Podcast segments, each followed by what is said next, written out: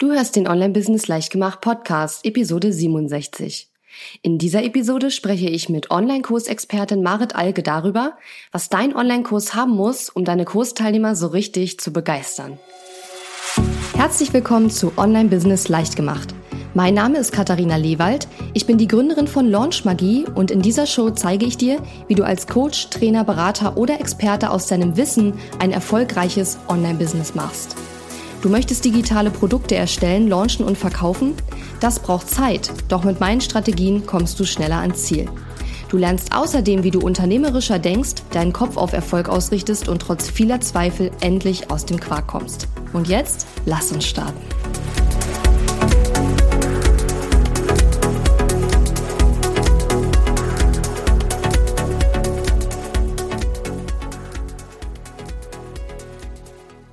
Ja, ich bin heute hier mit der lieben Marit Alke. Hallo, liebe Marit. Hallo, Katharina. Und die Marit ist eine ganz tolle Expertin auch fürs Thema Online-Kurse und wird sich gleich kurz vorstellen.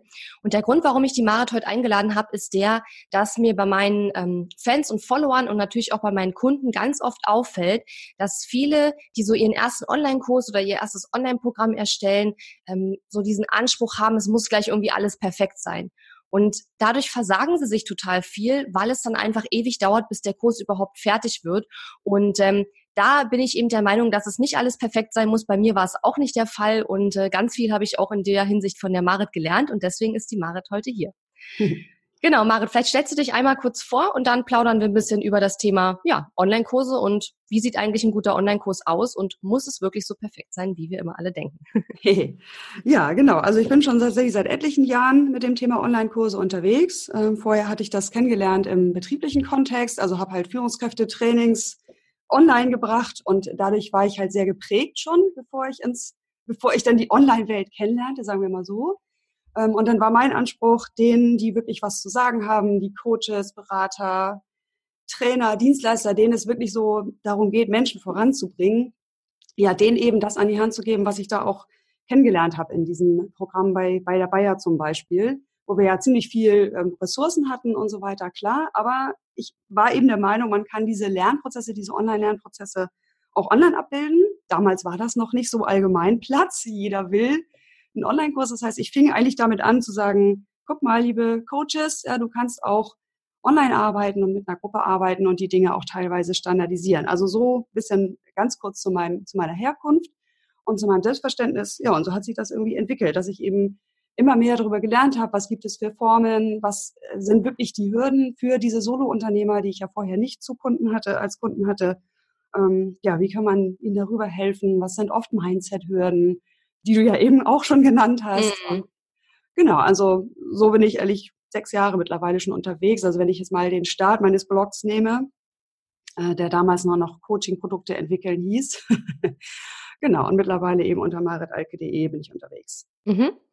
Super, ich will gleich mal mit einer sehr, ähm, ja, sehr super konkreten Frage rein einsteigen.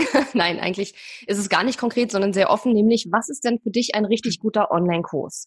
Was muss der enthalten oder wie muss der sein, damit die Teilnehmer sagen, ja, das ist wirklich ein guter Kurs und damit man selber auch das Gefühl hat. Wir werden das noch ein bisschen aufdröseln, aber vielleicht erstmal ganz allgemein. Was ist ein guter Online-Kurs für dich? Ähm, ja, genau. Also erstmal die, der Grundsatz ist, dass Online-Kurse sich um Transformation drehen, also Veränderung. Mhm. Das ist wirklich der große, große Unterschied zu Büchern, ja, den Online-Kurse haben. Die haben den Anspruch, die Menschen, die daran teilnehmen, also die Teilnehmer, ins Tun zu bringen, ihnen neue Erkenntnisse zu bringen, die sie auch wirklich selber machen, also über Reflexionsfragen oder ähnliches.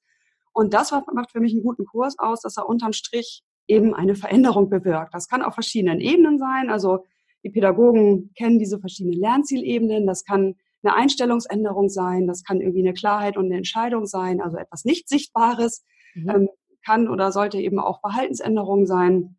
Ähm, also neue Gewohnheiten, die man sich aneignet oder eben sogar ganze Projekte, die man, die man durchführt, also wo dann eben am Ende zum Beispiel eine Webseite steht oder wie bei mir eben ein Kurs oder sowas. Genau, aber das ist für mich das, was ihn unterm Strich richtig gut macht. Genau, und vielleicht fangen wir da nochmal, also oder merkst du da auch schon, es gibt ganz verschiedene Arten, die das gewährleisten können. Mhm. Ja, verschiedene Formen. Ich weiß nicht, ob du darauf auch hinaus wolltest, aber genau, das wäre jetzt meine Antwort auf, was macht ihn richtig gut, ist, wenn er unterm Strich Ergebnisse erzielt. Ja, und ich finde, das ist schon ein ganz wichtiger Punkt, den du gerade nennst, weil ich ganz oft draußen und ich weiß, du hast vor Jahren schon drüber gesprochen und da habe ich das damals schon gehört. Das war nämlich einer der Gründe, warum mein allererster Online-Kurs kein Videokurs war. Mhm. Äh, du hast nämlich schon vor vielen Jahren immer gesagt, es muss nicht immer ein Videokurs sein und ich beobachte nach wie vor in unserem äh, in unserem Bereich, dass ganz viele diesen Anspruch haben, der Kurs ist nur gut, wenn es Videokurs ist und ich kann auch nur Geld, also mehr als 20 mhm. Euro dafür nehmen, wenn es nur aus Videos besteht. Was sagst du denn dazu? Äh, ja, genau. Also das ist tatsächlich ein wichtiger Punkt, den ich immer wieder sage, weil ähm, du musst dir einfach überlegen, was braucht mein Teilnehmer, was braucht mein Kunde? So, und Videos gibt es in riesig vielen Bandbreiten, ja, von richtig cool ausgearbeitet, äh, weiß ich nicht, sind unterhaltsam, ähm, haben didaktische Prinzipien berücksichtigt, wie irgendwie das Darstellen von Inhalten auf verschiedene Weisen und so weiter. Solche Videos sind aber extrem aufwendig zu erstellen. Ja, und also für uns vielleicht ohne jetzt wirklich ein Videoteam drumherum gar nicht so machbar. Und das Einfachste ist, dass die Leute sich vor die Kamera setzen und in die Kamera quatschen. Sorry, mhm. aber das ist es einfach oft. Und die andere einfache Variante ist, dass ich ähm, mir Folien mache und auf den Folien ganz viel Text habe und mehr oder weniger diesen Text vorlese oder ihn irgendwie wiedergebe, was da drauf steht. Beides ist ja für den Zuschauer äh, nicht so wirklich fesselt. jetzt nicht wirklich total spannende Dinge zu sagen habe, ähm, wobei ich dann auch wieder eigentlich nur ein Audio machen könnte, um ganz ehrlich zu sein, ist das kein Mehrwert. Da ist kein visueller Mehrwert. Und deswegen brauchen Online-Kurse nicht zwingend Videos. Ja, es gibt mhm. gute Kurse mit Videos, es gibt gute Kurse ohne Videos.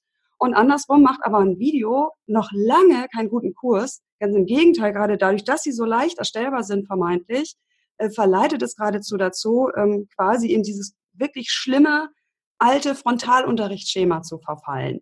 Ne, mhm. Das, was wir noch, was wir ja in der Schule auch tatsächlich an einigen Lehrern noch kennenlernen konnten, so ungefähr. Mittlerweile sind die Lehrer ja zum Glück noch ein bisschen anders geschult in den Schulen. Aber damals hat sich äh, mein, mein äh, Erdkundelehrer zum Beispiel wirklich 45 Minuten nach vorne gestellt und erzählt. Ja. Oh. Und das ist keine, das ist keine gute Didaktik, wenn man es mal so will. Ne? Mhm. Ne? Genau, also deswegen, ja, guter Punkt. Ähm, du kommst gut ohne Videos aus, du kannst auch mit Videos machen, dann mach dir aber immer Gedanken, was braucht jetzt dein Teilnehmer, um es vernünftig konsumieren, aufnehmen zu können, so dass er wirklich nach diesem Video motiviert ist, dann auch die Schritte zu gehen, die mhm. du ihm geben möchtest, also die er tun soll. Ja. Ja, und ich glaube, das ist eben der ganz wichtige Punkt, was du gesagt hast mit dem, was braucht mein Kunde. Und ich beobachte eben oft, dass dieses Gefühl, ich muss Videos machen, eher aus einer Angst heraus entsteht. Ich kann entweder nicht das Geld für den Kurs nehmen, was ich möchte, wenn ich kein Video habe, oder dass das Gefühl entsteht, der Kurs wirkt weniger wert, wenn es keine Videos gibt. Mhm. Ähm, aus einer Angst heraus, sich diese Wahnsinnsarbeit auch zu machen, finde ich halt nicht unbedingt äh, und nicht unbedingt klug. Ich habe zum Beispiel auch in meiner in meinem Programm Elevate gerade eine Teilnehmerin Anna heißt die, die hat einen ganz tollen Kurs zum Thema, wie du dir eine Hochzeit, wie du deine eigene Hochzeit organisierst, ja. Und kann ich gerne in die Shownotes packen. Jedenfalls ähm, hatten wir neulich eine Coaching-Session und sie hat dann erzählt, ja, sie will jetzt Videos machen. Sie hat halt nur PDFs in ihrem Kurs. Und ich so, warum? Warum willst du jetzt Videos machen? Der Kurs ist gut und ne, ja, die Teilnehmer drucken sich das alles aus und das finde ich total doof. Ich will nicht, dass sie sich das ausdrucken. Ich sage, ja, aber wenn die sich das ausdrucken wollen, dann lass sie doch. Das ja. ist wirklich auch noch so eine Erkenntnis, die man macht, wenn man länger schon Online-Kurse begleitet. Mhm. Viele drucken es sich aus. Ja. ja, selbst bei Bayer, wo wir ja damals echt richtig viel Geld dafür ausgegeben haben, dass irgendwelche schlauen E-Learning-Spezialisten uns unsere Inhalte in so eine interaktive Form gebracht haben. Gut, das war jetzt ziemlich 2000er. Mhm. Aber ähm, die Teilnehmer haben sind alle zu dieser Präsenzveranstaltung gekommen, die zu diesem Training dazugehörte, mit einem fetten Ordner, ausgedrucktes Papier nämlich unsere PDF-Varianten, in denen Sie ganz viel reingeschrieben haben, wenn Sie aktiv damit gemacht haben. Das ist doch völlig okay. Also ja. es ist immer die Frage, was möchte meine Zielgruppe? Und ja, Videos machen durchaus Sinn. Zum Beispiel, jetzt nehmen wir mal das Beispiel von dem Kurs. Ähm, wenn Sie beispielsweise an bestimmten neuralgischen Stellen im Video, äh, im Kurs, Entschuldigung, ein Video reinbringt, in dem Sie mit, der, mit Ihrem Gesicht und Ihrer Ausstrahlung sowas sagt wie, hey, wie cool, dass du diesen Kurs gekauft hast. Ne, da mhm. hängt ein bisschen Arbeit hinter. Äh, aber wenn du die Schritte durchgehst, dann wirst du Ergebnisse sehen, so ungefähr. so mhm. blauer getextet. Und sie könnte mittendrin sich auch nochmal zeigen und sagen, ähm, hallo lieber Teilnehmer, bist du noch dabei? Ähm, das, was jetzt kommt, ist tatsächlich jetzt so der Knackpunkt, ja, hier scheitern viele oder ne, hier geht manchmal die Energie runter mhm. oder hier wirst du XY merken, mach bitte trotzdem weiter. Weißt du, so kleine motivierende Botschaften mhm. sind äh, in so kleinen Videos oder wäre eine schöne Möglichkeit, das anzureichern, so dass sie das Gefühl hat, okay, ich habe ein Video drin, also es ist halt ein multimedialer Kurs. Mhm. Äh, ja, und sie hat muss nicht sich die Arbeit machen, all diese PDFs jetzt irgendwie noch äh, ja in eine Videoform zu machen.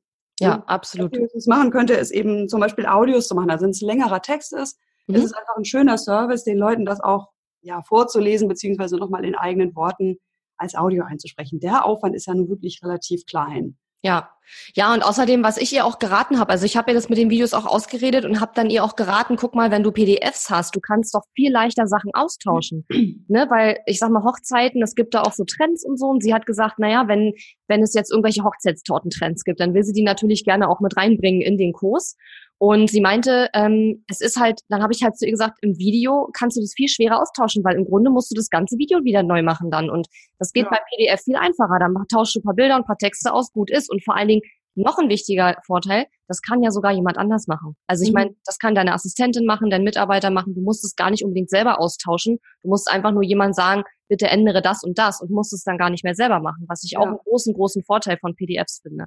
Ja, ähm, auf jeden Fall. Genau, also sprechen wir ja tatsächlich hier jetzt von ja. Selbstlernkursen. Ne? Mhm. Äh, du weißt ja, dass mein Steckenpferd eigentlich die begleiteten Kurse sind. Mhm. Also die, wenn das okay ist, äh, würde ich vielleicht das, das Feld nochmal ein bisschen aufmachen auch. Also weg von dem Format Video weil wenn man nämlich noch mal ein bisschen weiter denkt, kann man sich insofern auch zum Beispiel sparen, dass man einfach Webinare macht. Ne? Also auch mhm. Webinare mit einer Austauschplattform in Facebook zum Beispiel oder eben PDFs äh, als Arbeitsblätter ist für mich ein Kurs. Mhm. Ne? Also das ist ja auch was, was viele nicht so auf dem Schirm haben. Die ja. sehen dann immer nur diese Selbstlerndinger. Äh, und wenn ich jetzt die Transformation angucke, die ja das eigentliche Ziel ausmacht, dann habe ich das mit einem Selbstlernkurs logischerweise viel, viel schwerer, ich als Trainer, als Anbieter, die Leute hier ins Tun zu bringen. Und natürlich ist der Anspruch auch niedriger, weil der Preis auch ein anderer ist und so weiter. Das ist alles gut. Äh, aber was vielen echt immer noch mal die Augen öffnet, ist, dass man ja auch das Ganze wie ein langgezogenes Seminar sehen kann. Mhm. Also wie so ein Workshop eher, äh, der erstmal sehr interaktiv ist und der erst im Laufe der Zeit sich stärker standardisiert. Ne? Also ist ja zum Beispiel auch mhm. was, was ich gerne rate, wenn ja so dieses, oh Gott, es muss alles perfekt fertig sein, Davon lösen kannst du dich in dem Moment, wenn du im Grunde deine Sichtweise änderst von ich bin ein Publisher, also jemand, der etwas fertig macht, wie ein Buchautor, mhm. zu ich bin ein Trainer und ein Prozessbegleiter. Und also zumindest die, die äh, zu mir kommen, sind das ja oft schon in ihrem Job.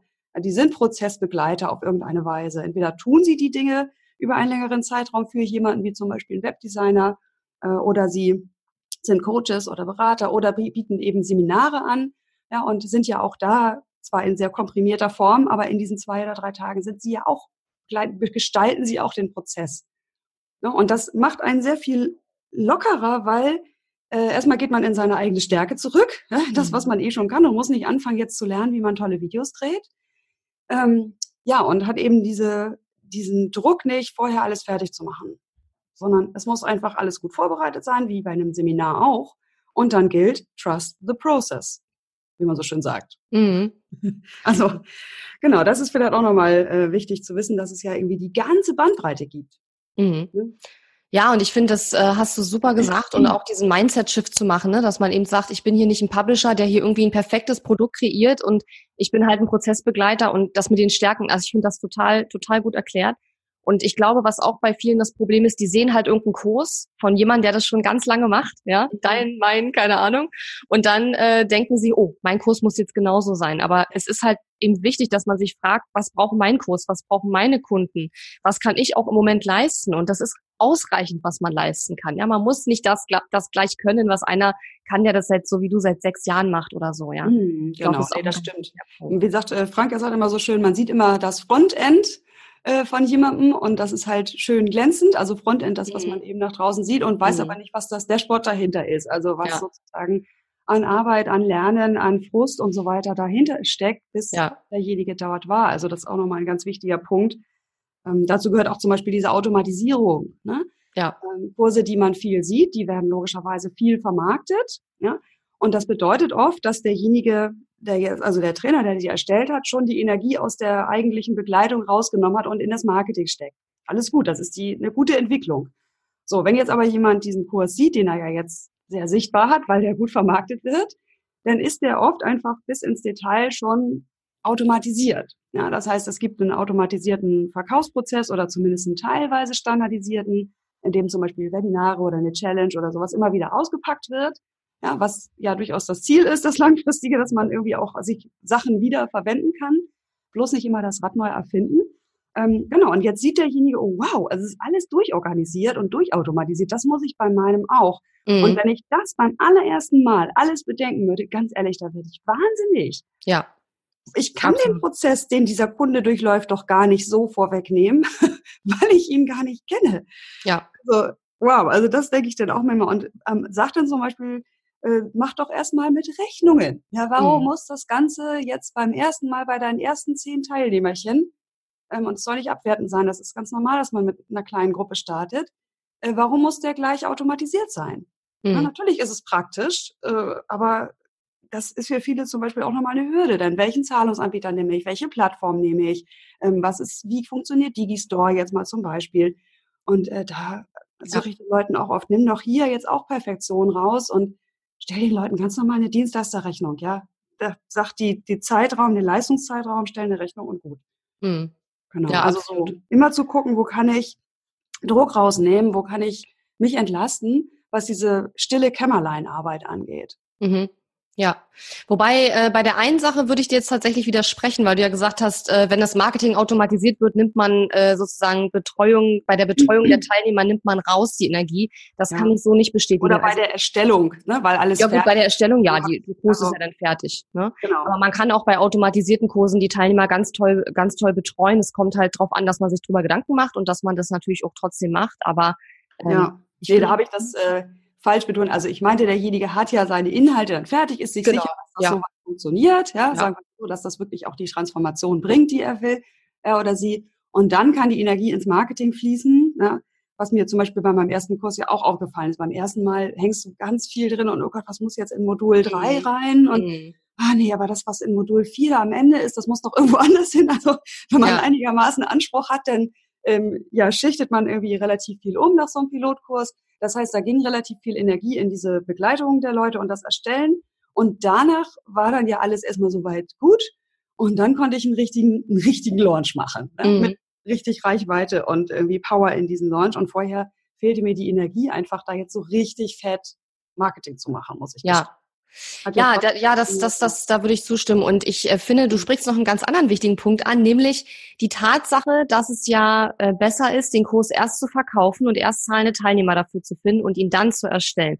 Und ich glaube, bei dir, bei dir heißt es immer Pilotkurs, ich nenne das immer Beta-Kurs, aber vielleicht erzählst du mal so ein bisschen, wie ist da dein Konzept oder wie würdest du das empfehlen? Weil ich nämlich bei ganz vielen, also 99 Prozent der Leute machen es nämlich genau andersrum, was aus mhm. meiner Sicht eben auch falsch ist. Ja, genau. Ich, also erstmal vorweg, ich kann das gut verstehen, weil ähm, in dem Moment, wo ich rausgehe aus meiner Planung und Konzeption und Vorbereitung, gehe ich halt wirklich in ungewisses Geländer. Ja? In dem Moment mhm. muss ich mich zeigen, ich muss verkaufen, ich habe die Chance, dass ich ähm, ja negative Kritik bekomme, natürlich auch positive, aber du weißt ja, wir Menschen haben Angst vor vor Kritik und mhm. äh, es kann natürlich auch nicht funktionieren. So, das heißt, ich kann das gut verstehen, dass man diesen Part so lange wie möglich aufschieben möchte.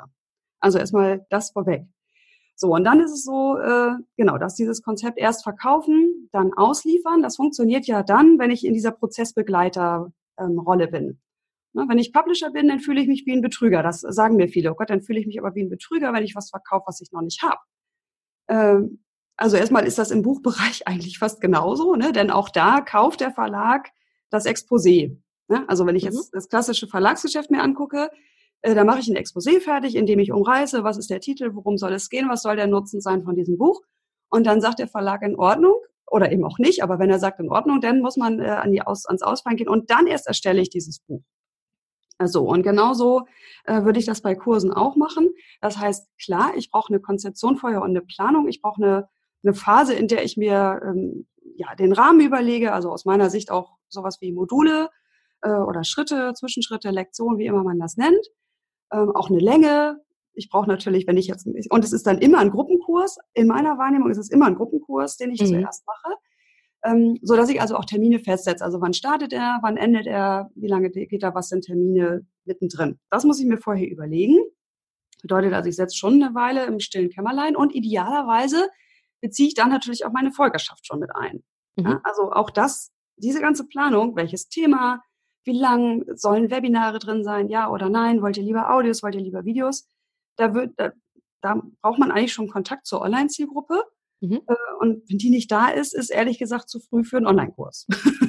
ja, und, und vor allen Dingen, äh, vor allen Dingen glaube ich, ist auch oft so, wenn man dann wirklich es schafft, einen Online-Kurs zu erstellen, den man noch nicht vorher verkauft hat und man verkauft ihn dann und dann kommen die Teilnehmer in den Kurs, dass man ganz oft dann feststellt, oh, ich muss das noch ändern, das noch mhm. ändern, das noch ändern. Und ich glaube, dann fängt man oft schlichtweg von vorne an, weil man einfach merkt, dass es so, wie man sich das ausgedacht hat, nicht unbedingt so ideal funktioniert. Und dann ja. hat man die Arbeit ja doppelt. Das ist doch auch total doof eigentlich. Ja, so ist es. Also die meisten dieser Kurse landen dann einfach irgendwann im Mülleimer, mal ganz mhm. ehrlich, weil man mhm. einfach, weil es tatsächlich dann irgendwann einfacher ist, auf den gewonnenen Erkenntnissen neu anzufangen. Mhm. So, das bedeutet, äh, genau, also da bin ich voll bei dir. Ähm, ich habe immer wieder erlebt, dass die Reihenfolge, dass die Intensität bestimmter Module und so weiter sich verändern muss, wenn ich feststelle, wie arbeiten die Leute damit. Deswegen ja. begleitet da, also ein Gruppenkurs kann auch ein Einzelkurs sein, aber ich brauche irgendwie echte Leute, bei denen ich mitbekomme, was die tun. Mhm. So, um, um irgendwie hier auch ein bisschen gegensteuern zu können. Und das mache ich mir am leichtesten, wenn ich flexibel bleibe, was die Medien angeht. Sprich, wenn ich Videos mache, dann mache ich die nicht mit dem Anspruch, ach, die will ich in fünf Jahren noch verwenden, sondern ich spreche vielleicht sogar gezielt diese eine Zielgruppe an. Ja, mhm. Also habe ich, so mein allererster Kurs war so, da hatte ich zehn Teilnehmer und dann habe ich wirklich die erwähnt und sogar auch Namen erwähnt in diesem Video und so weiter. Ja. Würde ich jetzt heute vielleicht nicht mehr so machen. ne? Aber warum nicht? Damals war es für mich das Leichteste, zu dieser Gruppe zu sprechen. In diesen Videos. Und da habe ich mir kein großes Ding drum gemacht, dass irgendwie das pixelig war, die Kamera war schied und was ist alles egal. Ich habe zu dieser Gruppe gesprochen. Äh, oder eben Webinare, aus meiner Sicht wirklich super, um irgendwie so einen Pilotkurs durchzuführen und eben seiner, seiner Versprechen dann auch gerecht zu werden. Mhm. Audios sind super, weil ich die auch relativ knackig einsprechen kann, ohne viel Aufwand, wenn ich es einmal geübt habe. Ähm, der Aufwand ist viel geringer als bei Videos in der Regel. Ähm, genau, also so flexibel bleiben, ihn nicht zu lang machen und zu groß. Das ist nämlich auch ein Fehler, den viele am Anfang machen. Die wollen ihr gesamte, ihre gesamte Kundenreise am liebsten in diesen einen Kurs packen. Ja, oh genau. Ja. Da also einen Aspekt raussuchen, ähm, ja, den eben eine Teilzielgruppe absolvieren kann. Genau, ich würde jetzt mal so über einen Daumen peilen, keine Ahnung, irgendwie drei bis sechs Wochen. Mhm. Länger würde ich so einen Pilotkurs nicht machen oder so einen Beta-Kurs. Genau, und dann geht es tatsächlich darum, diesen Kurs, Entschuldigung, verdammt nochmal, mit dieser Handvoll Pilotteilnehmer zu füllen. Das, ich gebe mir also selber ein Commitment. Ja, ich lege mir fest, wann. Ich sag mir, es sind vier, vier Webinare drin, drei Audios und fünf PDFs oder was auch immer ich vorher geplant habe. Und jetzt möchte ich Teilnehmer dafür. Mhm.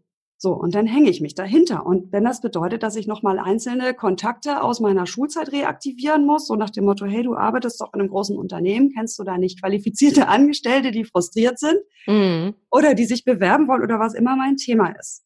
Also das finde ich total wichtig, dass man da nicht locker lässt und sagt, na ja, ich mache jetzt hier so einen Launch, wie die Experten das empfehlen. Und dann, dann manchmal läuft der ja auch. Also du zeigst es ja mit deinen äh, mit deiner Launch Challenge. Mhm. Äh, aber bei vielen äh, reicht das dann eben einfach auch noch nicht. Das muss man auch sehen. Ich sehe das einfach immer wieder. Da ist dann schon relativ viel getrommelt, aber die Reichweite, das Vertrauen, die Folgerschaft ist einfach noch nicht warm genug. Mhm. Oder dieses Thema hat es irgendwie nicht so ganz gepackt. Oder die Vorabgeschichte des Launch hat irgendwie schon alles abgedeckt und die Leute kaufen dann nicht. Oder es wird nicht deutlich genug ums Kaufen gebeten. Was immer der Grund ist, es kann passieren, dass man am Ende, dass man irgendwie so zwei Wochen vorher noch nicht genug Leute hat. Ich sag mal zum Beispiel zwei ja, oder drei. Und dann gilt es, sich dahinter zu klemmen. Alles zu machen, was nötig ist, um eben jetzt mit dieser Gruppe starten zu können, weil das Versprechen hat man sich selbst gegeben. Mhm. Und das ist für mich sehr kraftvoll. Ne, denn wenn ich so einen Kurs fertig mache, dann ist es ja im Grunde egal, ob ich ihn verkaufe oder nicht.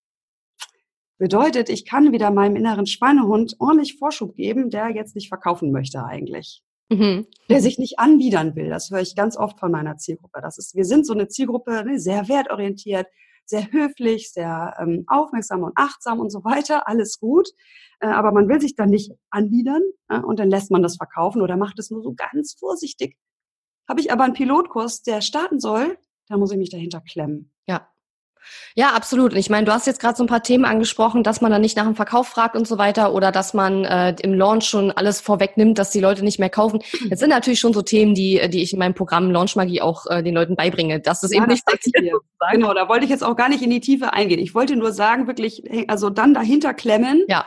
Damit man wichtig. wirklich äh, mit, weiß ich nicht, mindestens fünf Leuten, das wäre für mich so das Minimum, weil bei manchen mhm. Themen ist das völlig okay. Mhm. Oder ich weiß noch bei dir damals, äh, die, oh Gott, ich wollte nur 20 und dann waren es 22. Ja, wegen Digistore, weil irgendwie mit der Vorabzahlung ist es ja. so, wenn die überweisen, ne, dann kriegst du ja genau. erst die genau. Meldung, wenn das halt noch jemand gekauft hat, wenn das Geld bei Digistore eingegangen ist und ich hatte dann irgendwie mehr und ich war, mein erster Kurs war auch viel zu groß, ja.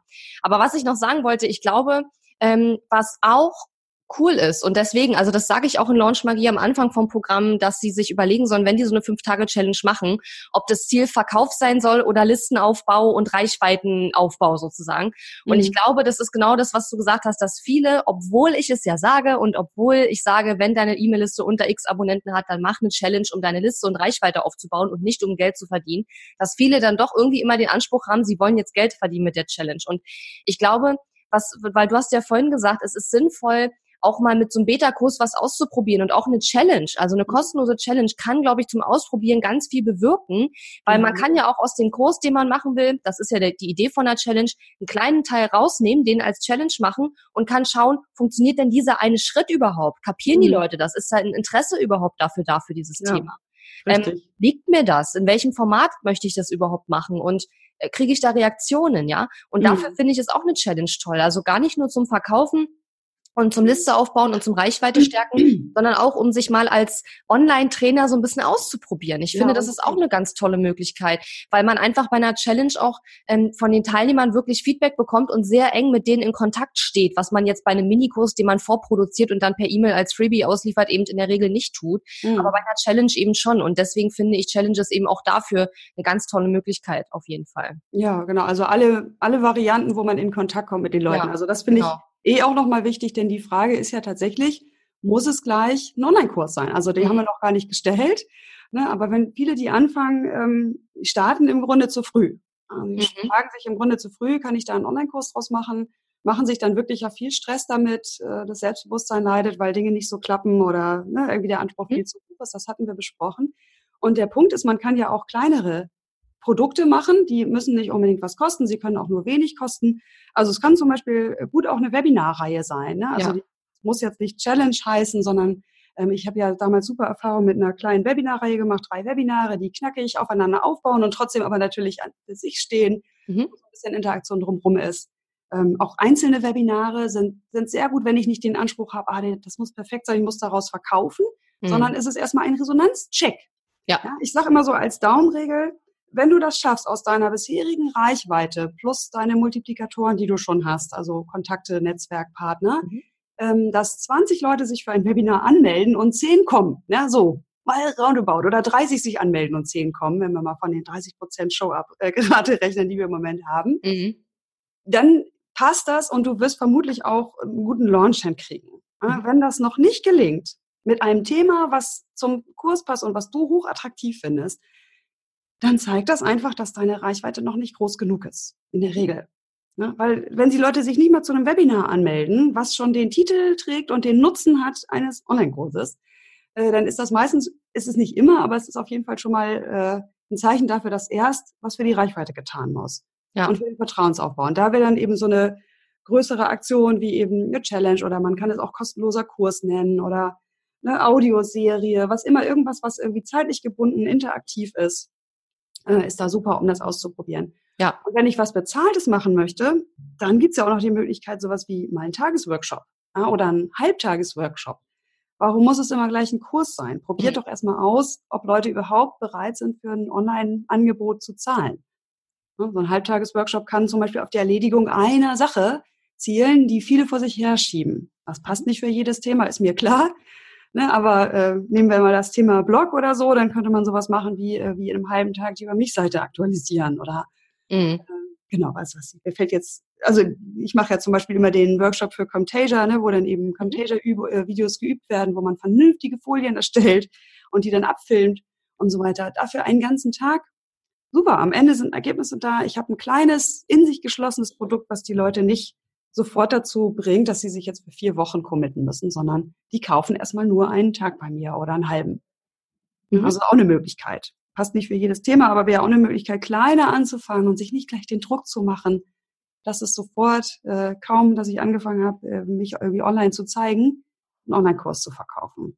Ja, also ich finde das super, das Stichwort Resonanzcheck, das finde ich richtig gut, weil äh, man eben mit einer Challenge, mit einem Webinar oder eben mit, mit irgendeinem Format, wo man was ausprobieren kann und wo man mit den Teilnehmern wirklich in Kontakt kommt, wirklich erstmal schauen kann, macht es überhaupt Sinn, zu diesem Thema einen Online-Kurs zu machen? Weil ich sehe da draußen auch durchaus Anbieter, wo ich mir denke, ganz ehrlich, ich glaube nicht, dass für dieses Thema jemand äh, Geld ausgeben wird, beziehungsweise viel Geld ausgeben wird.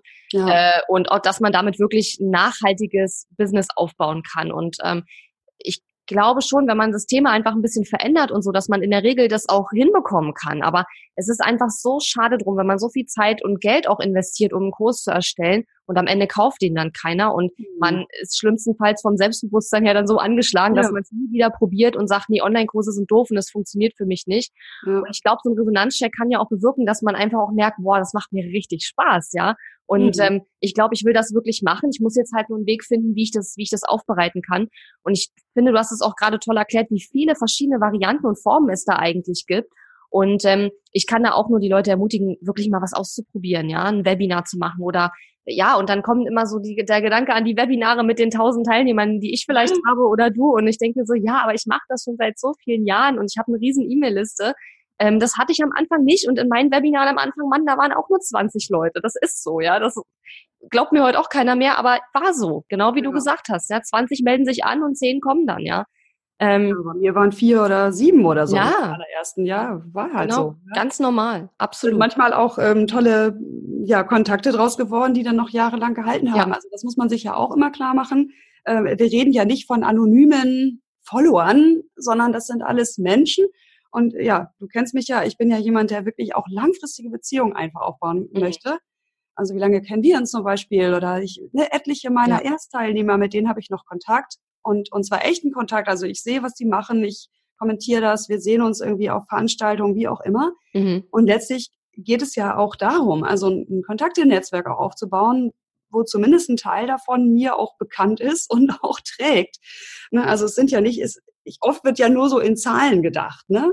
Irgendwie mhm. eine Liste von tausend Leuten oder so. Aber cool daran an diesem Business ist ja, dass wenn du einmal interaktiv mit Leuten arbeitest und wenn es so ein Vier-Leute-Webinar ist, ja, wo du irgendwie, mhm. wo dir vielleicht auch noch deine Folien in die falsche Reihenfolge gerutscht sind oder irgend sowas, das sind manchmal die besten Kontakte, die dann wieder nach hinten raus zu irgendwas führen. Ja? Mhm. Vielleicht mhm. ein Einzelkunde dann zwei Jahre später oder oder. Genau, also insofern, da bin ich voll bei dir. Ähm, nicht zu sehr in irgendwelchen Boxen denken, so muss das jetzt sein. Und wenn ich das so nicht mache, dann ist es nicht perfekt.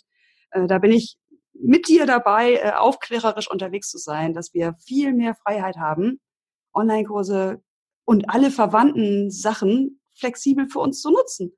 Ja. Let's be creative, ja? Ja, also, definitiv. Wer Auf sagt denn, dass ein Kurs immer sieben Module, drei Lektionen und äh, 27 Videos haben muss? Ja. Bullshit. Total. Das sehe ich genauso. Und bei mir ist es so, ähm, jetzt, wenn ich jetzt an Listenzauber und Launchmagie denke, da ist schon auch sehr viel Video drin.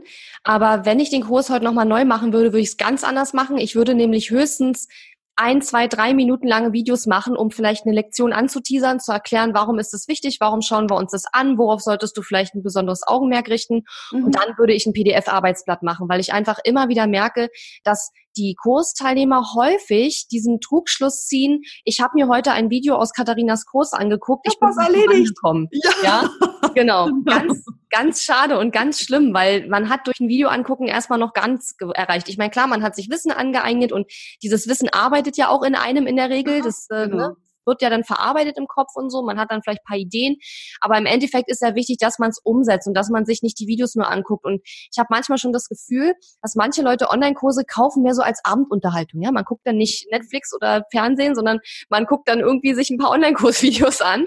Ja. Ähm, aber das ist natürlich total, ähm, ja, total ungünstig, weil nur durch Videos gucken kommt man nicht voran. Und ich will das nicht unterstützen, indem ich so lange Videos mache. Und ich mhm. in meinem neuen Programm Elevate zum Beispiel wird es wahrscheinlich bis auf Technikvideos Videos, äh, wo wir Tutorials einfach zeigen, wenn wir das überhaupt als Video machen. Vielleicht machen wir das auch einfach nur mit Screenshots. Das ähm, Mhm. Mein Mailchimp-Kurs haben wir auch gerade umgebaut. Der hatte bisher nur Videos und da machen wir jetzt auch PDFs und ähm, äh, Screenshots, weil wir das mhm. auch viel, viel leichter verändern können hinterher.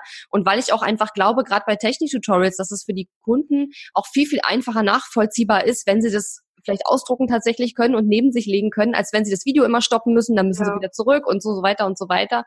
Also Videos echt nur da, wo es halt wirklich Sinn macht, wo es Not tut. Und ich persönlich würde auch heutzutage meine Kurse, wenn ich die jetzt nochmal neu machen würde, äh, auch anders machen und viel weniger Video und viel mehr noch Arbeitsblätter und PDFs und mm. Leute wirklich tun müssen und nicht nur berieselt werden, sozusagen. Genau, also in Gruppenprogrammen ähm, bin ich auch dabei. Also sozusagen, das muss viel mehr interaktiv sein, viel mhm. stärker muss ich einfach sagen, so was soll jetzt das Tu-Ziel, also das Umsetzung. Mhm. Genau. sein. Das habe ich am Anfang tatsächlich, also ich entwickle mich ja auch und lernen das auch, dass ich wirklich das Umsetzungsziel ganz am, also am Anfang schon betonen muss, was soll hier rauskommen und dann kann ich Arbeitshilfen anbieten.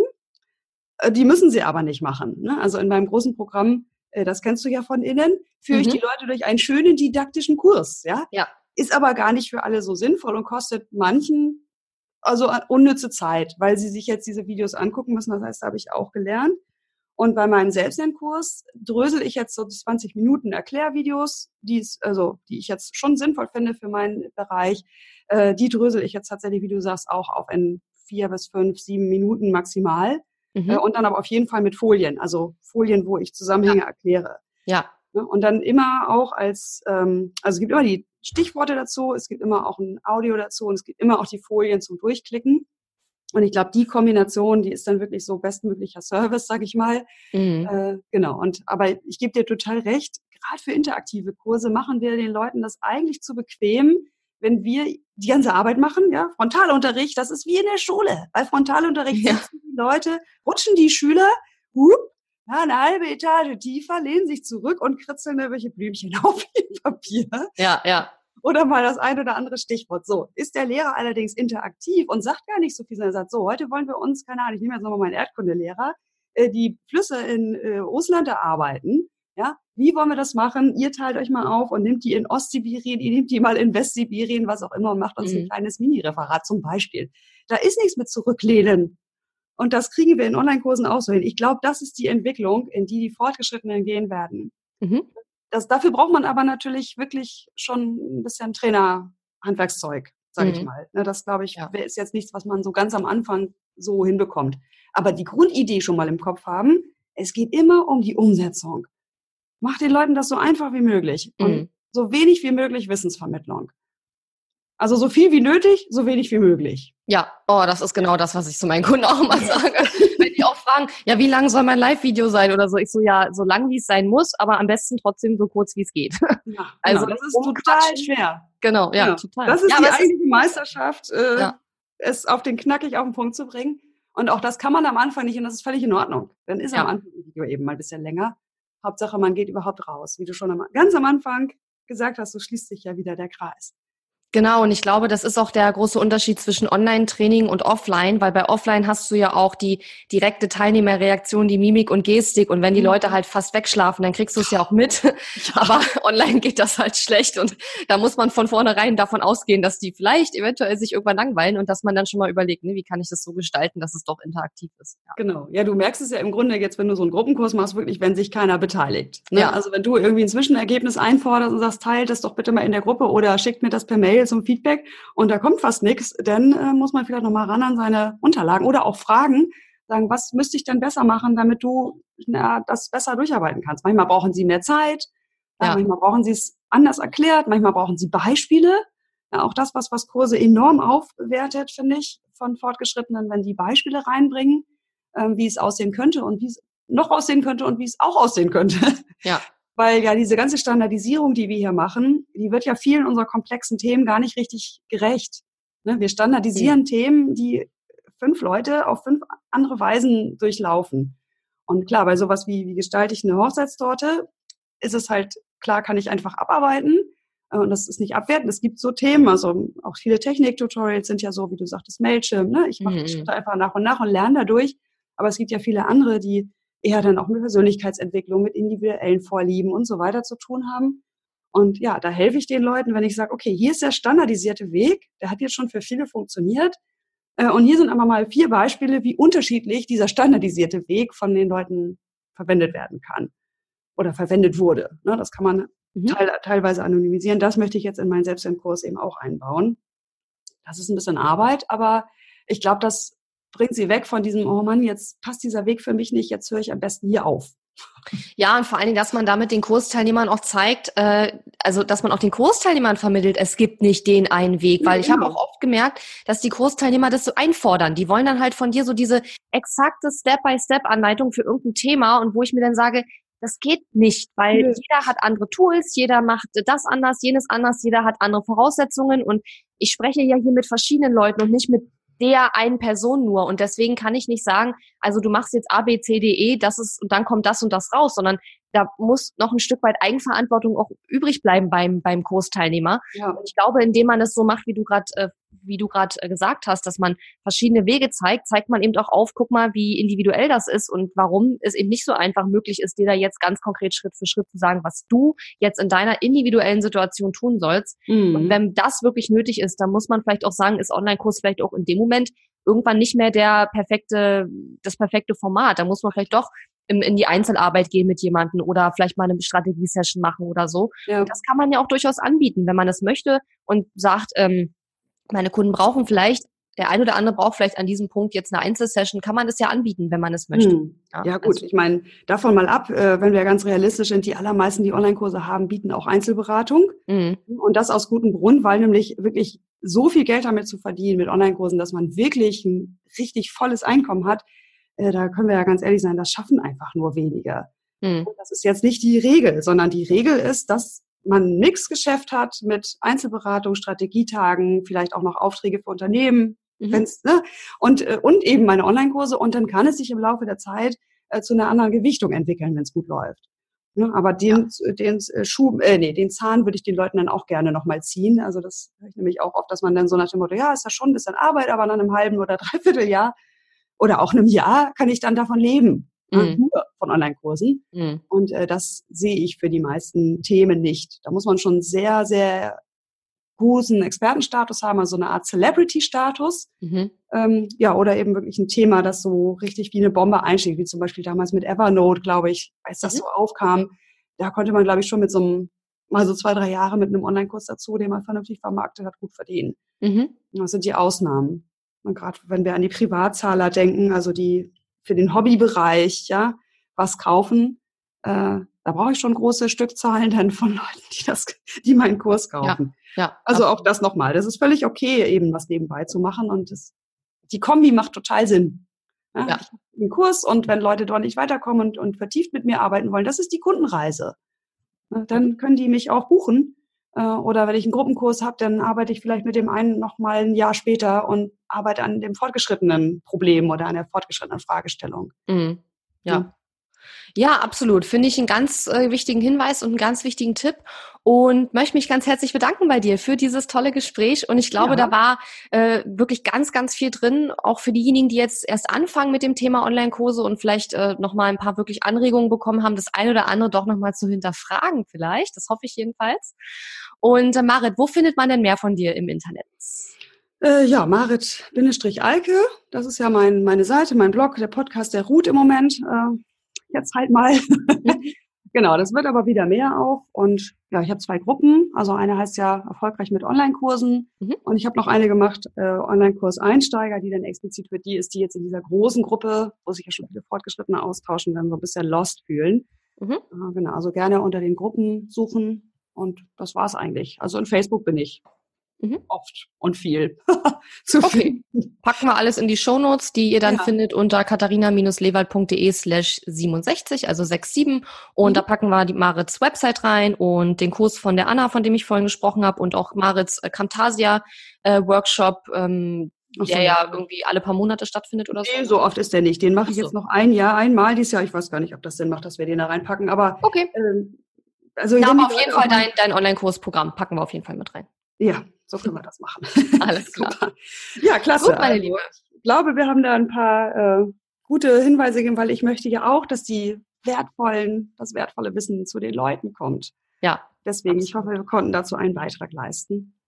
Da bin ich ganz sicher. Es hat mir wirklich riesig Spaß gemacht und ähm, ja, ich denke, du wirst bestimmt mal wieder irgendwann in meinem Podcast kommen, hoffe ich jedenfalls. Und ähm, ja, wünsche dir noch einen super schönen Tag und eine schöne Woche. Bis ja, dann. dir auch. Danke. Danke. Tschüss. Danke fürs Zuhören. Wenn dir meine Online-Business-Tipps gefallen haben, freue ich mich sehr über deine Bewertung auf iTunes. Die Show Notes zu dieser Episode findest du unter www.katharina-lewald.de slash und dann gibst du einfach die Nummer der Episode ein. Dort findest du ebenfalls einen Link zu meiner Podcast-Facebook-Gruppe, in der du mit anderen Hörern über die aktuelle Episode diskutieren kannst. Und wenn du meine besten Tool-Tipps für dein Online-Business möchtest, geh auf www.katharina-lewald.de slash tools und lade sie dir gleich runter. Bis bald!